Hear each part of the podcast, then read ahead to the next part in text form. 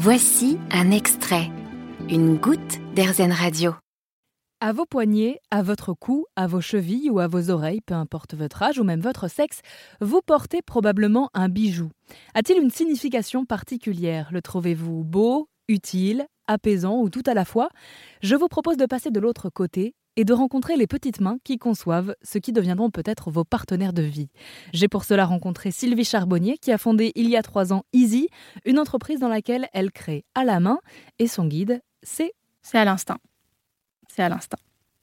Il y a parfois, j'ai envie de... Là, sur, les, le, sur un modèle avec les trois pierres, j'avais envie... Euh, euh, que ça soit euh, qu'il y ait plus de pierres parce que les femmes qui aiment euh, ce qu'on appelle la lithothérapie, donc euh, euh, les pierres et les vertus, elles aiment que la pierre soit assez imposante ou qu'il y en ait plusieurs, parce que l'effet fonctionne seulement si la pierre est au contact de la peau.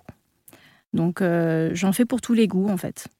D'autant plus dans la lithothérapie, on n'a pas envie de perdre euh, son bijou parce que mm. quand on le perd, euh, ça prend toute une autre euh, dimension. Je suppose qu'il faut faire attention à la solidité aussi.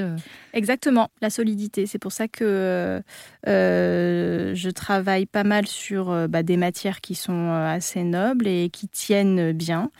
par exemple, un tout petit détail, je raccroche mes chaînes avec des maillons. Si les maillons sont trop fins, la chaîne peut se détacher. Donc euh, ça c'est euh, par la force des choses et avec l'expérience qu'on apprend. Euh, voilà, il y a un bracelet, ça doit être plus résistant qu'un collier parce que le frottement fait que bah, on a plus de chances de le décrocher.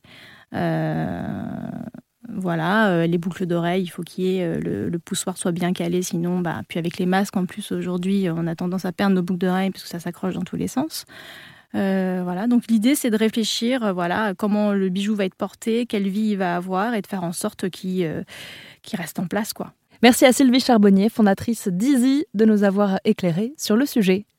Vous avez aimé ce podcast Erzen Vous allez adorer Erzen Radio en direct. Pour nous écouter, téléchargez l'appli Erzen ou rendez-vous sur erzen.fr.